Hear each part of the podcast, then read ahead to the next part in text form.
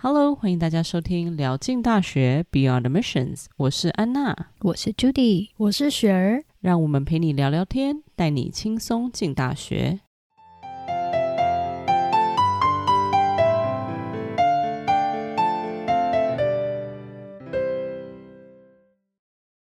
大家好，欢迎回到辽进大学 Beyond Admissions。我们今天要聊的主题呢是 College List。什么是 College List？就是啊，每个要申请大学的学生都要想想，他想要申请哪几间大学，就是所谓的大学申请名单。这个名单很重要哈，因为如果你名单要是摆的离你真正能够进的学校太遥远哈，那最后可能一间学校都进不去，或者是说你摆的太低的话，进去学校你又不喜欢哈。所以说这个名单事实上是非常重要哈。真的，所以因为你没有一个好的名单的话，就基本上等于你不会进到一个你想要去的大学哈。所以这个非常非常的、嗯、非常重要一个话题。现在问一下呃，雪儿，什么时候学生要开始准备，开始列出？是从九年级的时候，其实就可以开始收集资料，到可能十一年级的时候更认真仔细的准备。那到十一年级升十二年级的暑假，你就要呃，其实是暑假前啊，因为你暑假其实就要开始写 essay 啊。那你不知道学校你怎么写 essay，所以你在暑假之前你就要 finalize，就是你要做最终申请学校名单的确认。去年疫情很严重，然后很多学校改变了政策，我相信大家都知道，而且我们前前几。集有讨论这个话题，那其实就是意思就是说，改变策政策，其中一个最主要就是说，有些学校可能不看你 SAT 或 ACT 的成绩，就是 optional，或者是说他可能就不看，都有，就是看哪个学校。嗯、对，那这个状况。造成一个什么？就是申请的人变多，收的人数是固定，可是申请人数变多，意思就是什么？就会降低那个录取率。所以你申请大学这个名单，你要好好的慎选。就是刚刚朱迪有听到提到，就是说，诶，你要申请的学校，如果进去的都是你你不想要去，那你为什么要去选择这些学校？对，对，就是说你在选这个这个大学申请名单，就是你要到底要选哪几个大学？要事实上大家也知道啊，这个中间还有钱哈，你。每每申请一个大学都有一个那个叫什么东西啊？那个申请费，对不对？哈，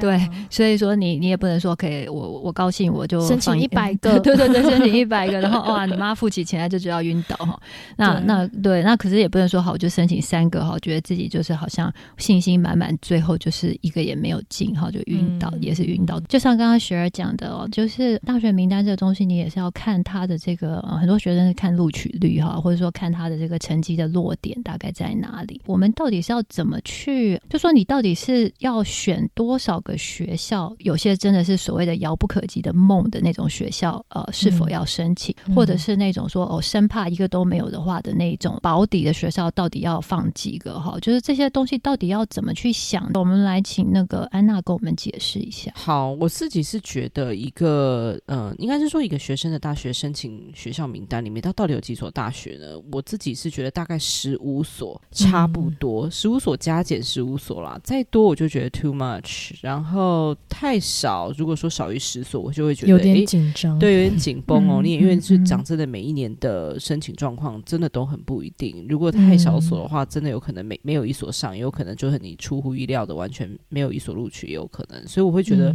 取一个中庸，大概在十五所以下，十所以上，嗯、这个数字我觉得还不错。嗯，嗯嗯这样子。那基本上我自己会觉得说，我都会推荐我学生大概分成四个 tier，四个四个梯次，最最最上面的阶段就是你所谓的 reach score，它可能只有你零到十 percent 的几率进得去。reach score 或是 dream score 这个 category 呢，我会通常跟我学生讲说，我真的是觉得这个 category 对任何人来讲，可能都是很难进的。比如说就是 tier one 的学校，大概像是常春藤 Ivy 这个学校，就是不管你有多 top tier，不管你成绩有多好，你有多优秀。几率上来讲，都还是很难进的。这个学校，我们就叫做 Reach and Dream School。那再来中间这两个部分，我觉得可能就像是你的 Target 跟 Match 的这个 Category，就可能是在你的水准相当或是一点点高出你水准的学校。嗯、那再来最下面就是保底学校，就是说，哎，你的水准跟你的成绩大大的超越这个学校。最保险的，对对对，对最表就不管怎么样，但是这个学校还是要是你愿意去的学校，这就是为什么你必须花时间去做这个 research。那在这大概十五个学校的嗯名单里面呢，我会觉得你的重心应该是放在中间那两个阶次，因为最高的学校当然一定也要投一些，you know be ambitious。以我自己的经验来讲，我基本上所有的学生里面，以他们的程度来比的 Dream School 跟跟 Tier One 的 Reach School 申请结果下来，大部分其实至少进一间的比例还蛮高的。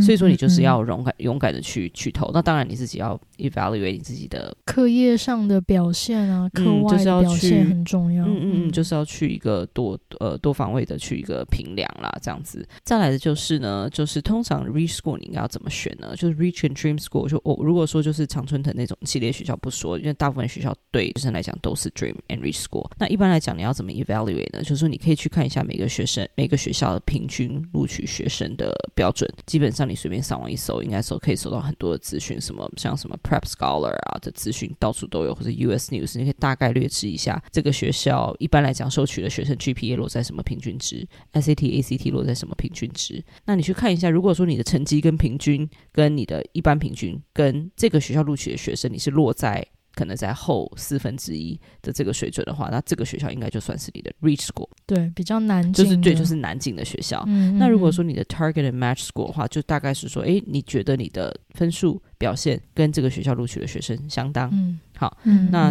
讲讲最最简单就是这样子说法。那如果是 Safety School 的话，就是很显而易见的，就是说你跟别人比起来。你的成绩跟你的活动表现都是比这个学生学校平均录取学生还优秀的，那这样子的学校应该就可以称之为你的 safety school。这一个名单呢、啊，真的是很很值得学生花投资时间去做去做 research，因为我觉得最重要就是你放在 safety school 的学校也应该要是愿意，对你很愿意去，你也还蛮想去的学校。其实基本上就是说，不管是是你的啊、um, reach school，你的你梦想里面的学校，或者是你的 target，就是你基本上觉得可以有很大机会进的学校，跟最后这个 safety school，就是所谓的保底的学校，都是要是你想去的，因为你永远不知道你最后会最后进的学校是，就是你要做最坏的打算啦。就是说你要打算说啊，我的 reach school 跟我的 target 跟 match 都没有人录取我，但是你的 safety school 当然不是所谓 safety 不是烂学校哦，是说以你的成绩标准来看。算是你录取几率相对高的学校，应该这么说。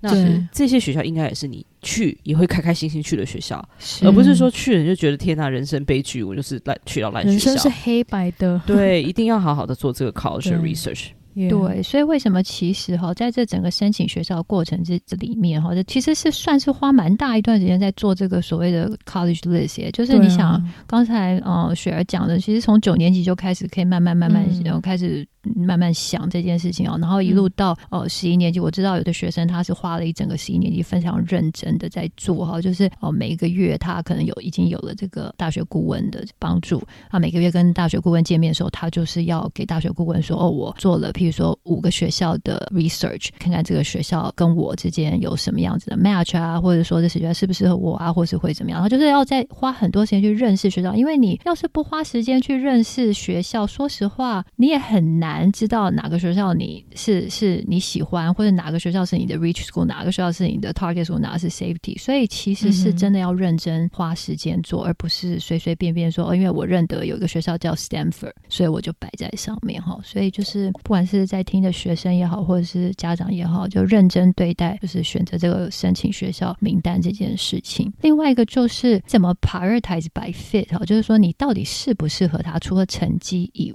外，我们请雪儿跟我们讲一下好吗？最简单的来说，你想不想离开家？就是离家要多远，对吧？因为有有些学生会说啊，我的同学可能都。假假设哦，都待在加州，那我也不想去别的地方。嗯、跟同学继续在一起这样。对对对对对。但有些学生说，哎，因为我做了一些 research，会会发现说，哎，好比说东岸纽约那边的氛围我很喜欢，那边的学校哎很不一样。那我想要利用这大学的时间去体验看看，那也是很不错的尝试。所以要先问自己，你喜欢哪一个？有的时候我常常遇到学生，他也不知道他喜欢哪一个。那问题出在哪？嗯、就是他没有去做调查，他也没有去去可能体验。过去 visit 过，所以像我常常就说，哎，你愿不愿意踏出你的 comfort zone？不是说，哎，你比较 prefer 你这大学四年，毕竟是至少四年的时间，因为你还蛮长的，我觉得四年。对啊。对啊，所以会变成说你要好好慎选的原因就在那，你要先想说，哎，第一个是这样子，那再来就是说，有些家长会说啊，你不要离家太远啊，就是你知道，就是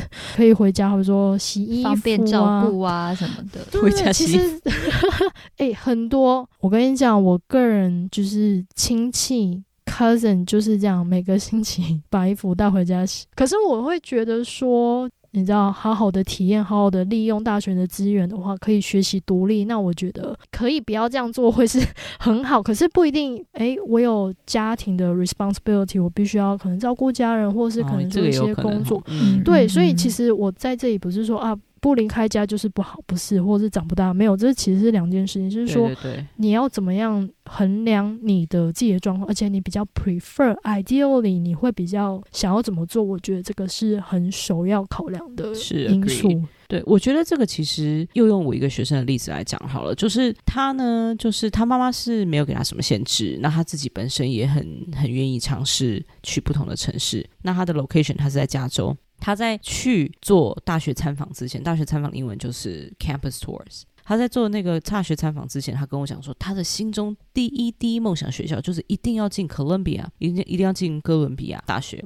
但是呢，很有趣的是，我推荐他去做大学参访先，甚至去参加哥伦比亚呃大学哥伦比亚大学举办的 summer program。他去了之后，他跟我讲说：“天哪，他恨透纽约了，你懂吗？就是他对那个城市的 expectation。”完全跟他真的是实际去去的感受是落差非常大。他觉得这个城市好冷哦，嗯，就说感觉第一个天气很冷，或者是说呃城市跟整个校园感觉没有他想象中的那么有人情味。他立刻就把哥伦比亚。把他的在大学里面拿拿掉了，对，我很惊讶，因为他一直以来我从认识他，他就一直告诉我说，这个就是他的 target school，对不对？他不用去看，他也知道他一定就是要上哥伦比亚，就从小的梦想。但是我很惊讶，就是你看看去参访大学，还有参加 summer program，可以带给给他那么大的一个思思维上面的改变。所以我觉得这件事情真的是不能震撼，不能少，一定要去做大学参访。对，我觉得尤其是譬如说，如果是住在加州这样的一个环境里面长大的孩子哈，那空这天气就是简直就是太舒服了，什么都好啊，海边啊，对。四季四季如春的这样，对对对对，那根本就不知道什么叫做下雪，什么叫做他们没有去过这种都在下雪的地方。对，我讲我自己儿子好了，他当初想说哦，我要去啊，Michigan。我嘛，我现在想说呃，你你了解那里是几度吗？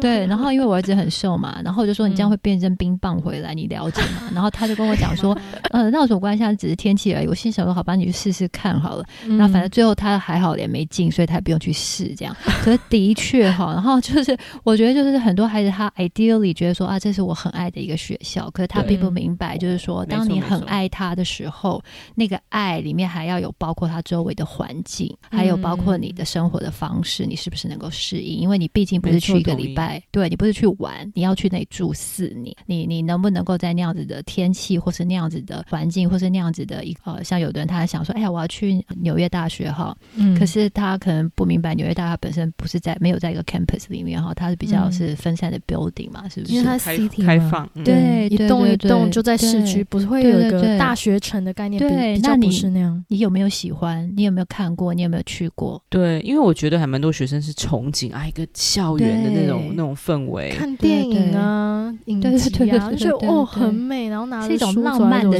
浪漫的梦想的感觉，然后就是哎呀，我好想去那里。这样就像我女儿现在，她也想去东部，因为她觉得那里很美。对，那我就希望说，美梦永远是美梦，不要天变噩梦。就对啦，就是但是就是真的就是去看看，就是那一个学生，就是哎，他没有去做校园采访，嗯，对不对？但是他进了 Cornell，哇，天哪，超好的学校，对啊，对不对？但是他去了一年之后，他就决定要休学了啊，要转学，因为他就是很忧郁，因为那边真是很冷。而且那有点偏僻哦，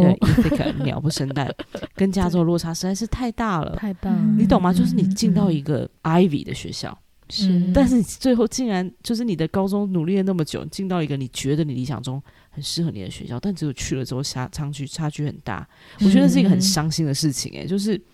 大家都不希望自己孩子走错路嘛。那你看到学生这样，你其实也会觉得啊，当初推荐他多去做 campus tour 这一件事情真的是不能少。在美国的真的是太大了，就像刚刚朱莉说，到处每个 state 落差真的是非常非常的大。我觉得这个是学生没有办法去去那个 visualize，他就是真的一定要去 either campus tour。那现在疫情，很多学校都有 virtual campus tour，这种至少也要参加了。线线上的那个校园巡礼这样子，对，虽然就可能感受不到气温，不过你至少可以。但是我觉得这些，对对对，就是你要做最基本的，你要去了解，包含说 social media 现在很发达，每个学校 admission office 其实 Instagram 上面都有至少要做这个东西，因为它上面可能会跟你互动啊，或者是说你甚至有些疑问，你都可以线上发问，都会有 admissions，不管是 officer 或者是现现在正在就读的学生，对，都很愿意，嗯、对，都很愿意。他们所谓的 ambassador 嘛，就有点像大使、校园大使，他们就会说啊，他们学校可能是多好多好，可是至少说你会更有 knowledge，知道说，哎，这个学校大概的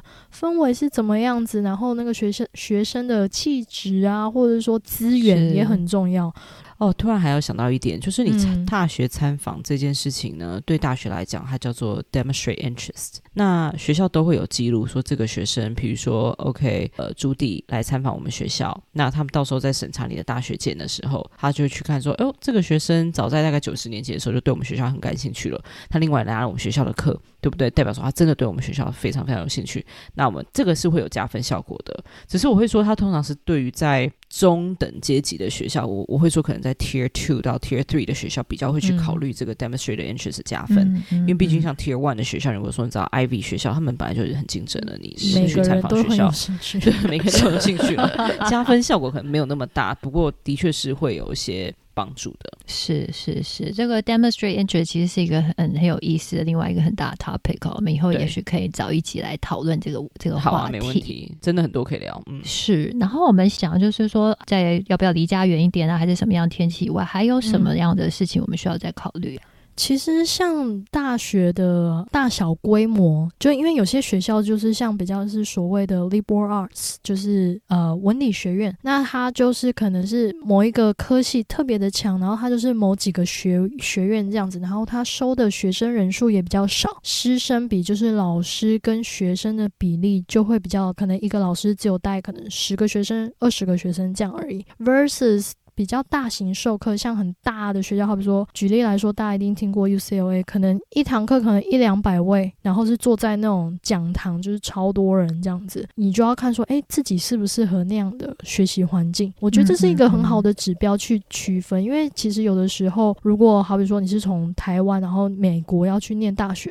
大部分我遇到的、感受到的学生给我的 feedback 都说，哦，哪里都好，因为毕竟是要 去另外一个国家嘛，就是各式憧憬这样。对，可是我会觉得说，你学习环境很重要。你你可能不喜欢太多人，因为有的时候太多人，你可能你可能就是听课都听不下去，然后也不知道怎么怎么办，就迷失自己。那我们也不希望那样。这样状况的学生，我可能会建议说，那我们去小班制一点的学校，这样也很好。就是可能老师或或者是说你要找教授，会有更多的机会，然后更多的互动，也许是更适合这样子状况的学生。所以我觉得，对，啊，所以这个是非常重要的一个指标，可以去选择。嗯、是，像譬如说。我在拿我那个宝贝女儿做一个 example，她就觉得说她不想去很小的学校，为什么呢？因为她就不想要有一天，就是她不想要让别人一直看见她，就她希望到一个有五百个人的教室里面去，然后老师也不知道她是谁，她知道，对，就永远没有人知道她是谁，没有人，她就飘进去再飘出来就好了，就是。这样，对，就永远不需要很紧张的学，说我每天都要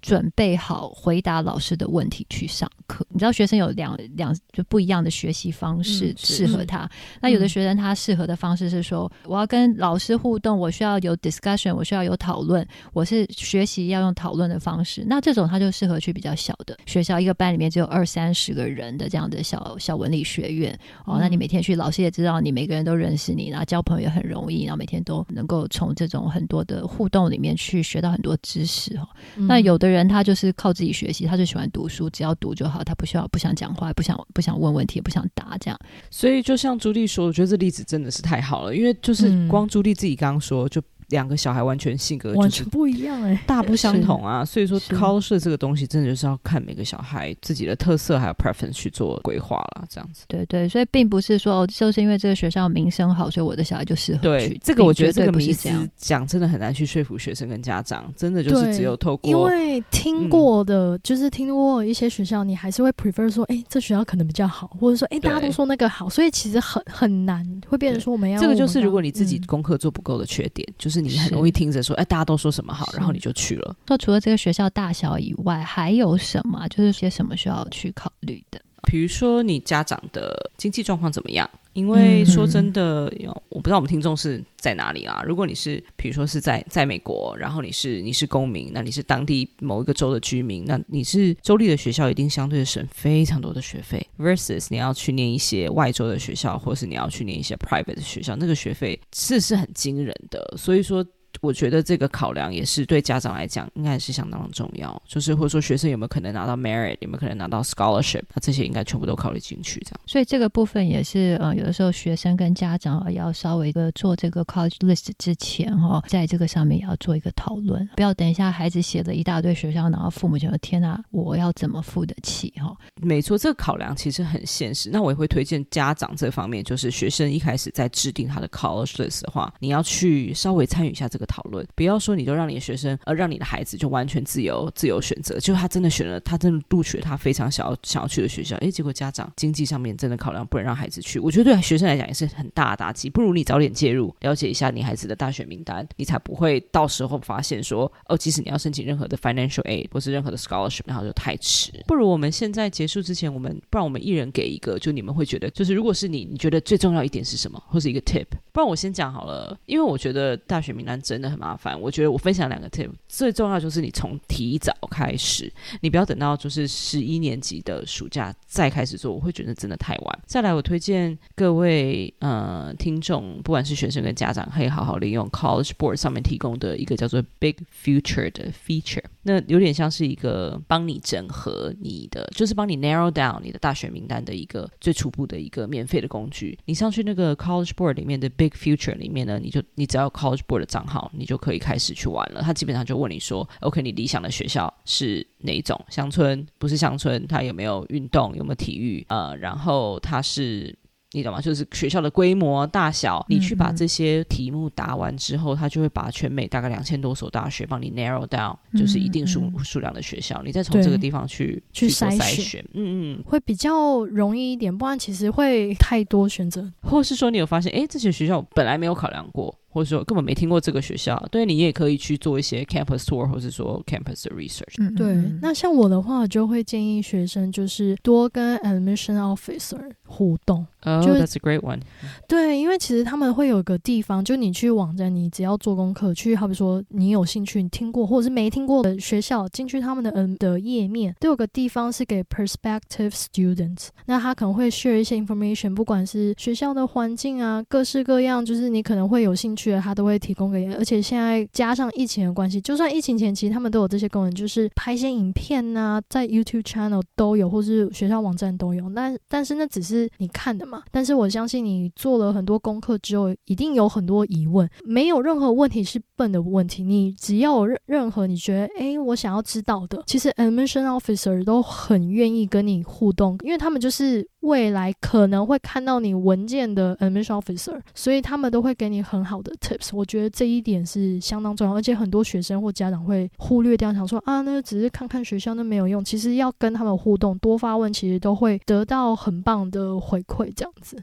我是觉得就是要 be realistic。哦，然后就是真的是要认清自己在各方各面，嗯、对，就是说你就是你你未来的想要去的环境是什么，这个很重要，而不是就是一味的看在名字或者名次，对，哦，或者是说呃外面的人给你的压力哈，因为哦我们看过太多的例子哈，就是说去到了一个地方，然后就哇。Surprise 哦，然后就是没有办法，对，所以我觉得这个就是要非常要非常认清自己，然后认清学校，这个非常非常重要。不管你用什么方式哈，这个就是我觉得嗯，对未来一个成功的四年非常重要一个关键。是我很同意耶，就是我觉得嗯，就像。我觉得可能真的有些高中生对自己的了解并没有那么多，或者说对自己喜好并不那么清楚。那你问问你的，比如说你的 counselor，或者是说你的爸爸妈妈很了解你的兄弟姐妹，很好的朋友，我觉得都是就跟他们一起 go over，对对对对，就 go over 你的 college list，我觉得都是会有帮助的。好，希望今天大家听完我们讲的这个 College List 的这一集以后，呃，有一些收获，然后也对呃未来在 compile 这个 list 的时候有帮助。那我们下一集呢，呃，想要来回答一些平常常见的申请大学上面的一些学生或是家长的疑问哦，呃，也有一些是我们的听众问我们的问题，然后也有一些是我们平常的学生或者家长在我们的 practice 里面遇见的问题。OK，好了，那我们就下期见喽。